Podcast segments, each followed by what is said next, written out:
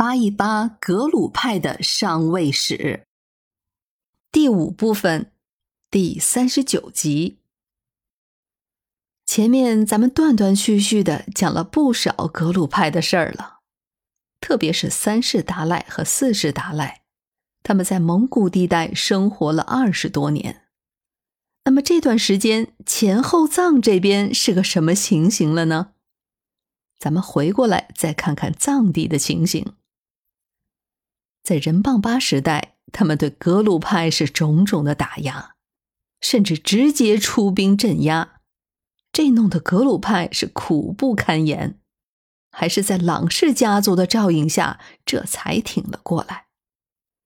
好容易盼到了新夏巴推翻了仁邦巴，可不料想这个新夏巴他最中意的还是噶玛噶举派，不过这回是以黑帽系。也就是大宝法王为首了。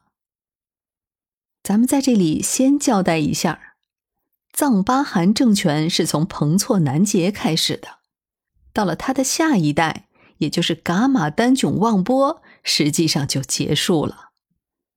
在西藏的史料中，对于这两位藏巴汗的记载非常的零散，究其原因，大概就是后来他们跟格鲁派为敌。特别是这个噶玛丹炯旺波，他对其他的教派几乎都还算友好，唯独对格鲁派自始至终都是敌视。可能也正是因为格鲁派成了最后的胜利者，所以那最终失去了话语权的藏巴汗也就被历史忽视了。彭措南杰是马上得天下的。在击溃了仁棒巴以后，他迅速的解决了前后藏之间的各种势力，其中就包括有格鲁派的传统施主，也就是吉雪和雅娇的势力。在这里，吉雪就是拉萨，拉萨河的藏语叫做吉曲，雪就是下方的意思，所以吉雪也就是拉萨河的下游。在这以后。藏巴汗的势力就进入到了前藏地区，连远在山北的彭波和内乌宗都未能幸免。不过，在彭措南杰的时代，藏巴汗是有意跟格鲁派和好的，因为他已经意识到了格鲁派背后是有蒙古人的影子。对于藏地而言，蒙古人的阴影是挥之不去的。所以，彭措南杰的示好也就顺理成章了。可是这边和好不成，那就需要寻找盟友了，来个抱团取暖的策略。所以，噶玛噶举的黑帽系、红帽系和只贡噶举，还有藏巴汗，再包括没落了的仁棒巴，就算是正式结盟了。而令人意想不到的是，这一次。格鲁派一方竟然率先动手了。不过说起来，格鲁派也算是被动卷进去的，而真正发难的是他的金主，也就是拉萨城的吉雪巴。一六一七年，吉雪巴引了青海克尔克蒙古的军队入藏，加入到了武力争斗的乱局。听到这儿，可能听众朋友们有些纳闷儿。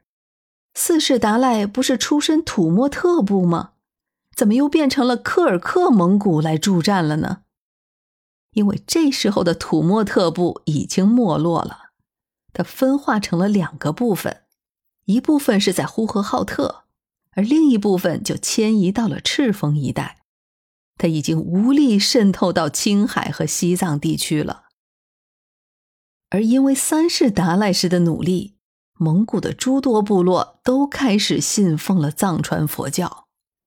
等四世达赖被蒙古军队护送进藏的时候，实际上很多的蒙古部落也就都跟着进入到了西藏。科尔克蒙古也在其中。当时他们的汗王派人到西藏，希望能延请高僧去蒙古传教。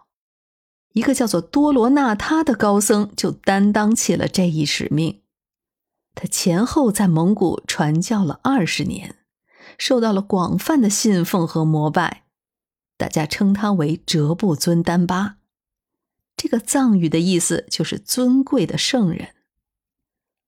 多罗纳他在蒙古修建了不少的寺庙。一六三五年，他在库伦圆寂。后来这一世系就成了柯尔克蒙古，也就是外蒙古的首席活佛。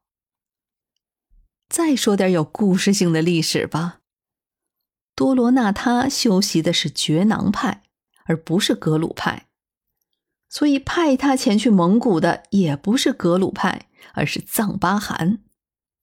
因为当时的藏巴汗彭措南杰对觉囊派关爱有加，所以觉囊派在他的支持下，甚至都有中兴的迹象。可不料想。多罗纳他在科尔克传教几年之后，科尔克蒙古却受了蛊惑，进藏去打击藏巴汗。这历史有时候就是这么任性。我们说科尔克是受蛊惑，也许说是受诱惑会更为准确一点儿。据说正是那个吉雪巴，他用了布达拉宫的镇店之宝。也就是那尊著名的圣观音像做礼物，劝说科尔克部落出兵，这可真是花了血本了。这个吉雪巴一直是哲蚌寺和色拉寺最大的施主，所以这两个寺院的僧兵自然也得加入到战局中来，所以格鲁派也就算是被动参战了。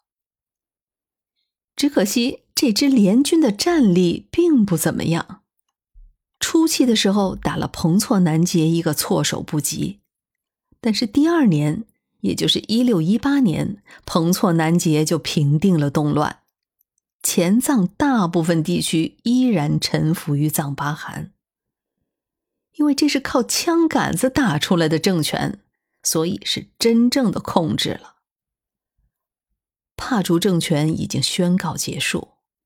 地西藏巴就成为了管理前后藏地区行政事务的统治者，所以学界也把一六一八年作为建立地西藏巴政权的年份。在此后差不多的八十年里，失去了帕竹靠山的格鲁派就硬扛着跟藏巴汗斗了下去。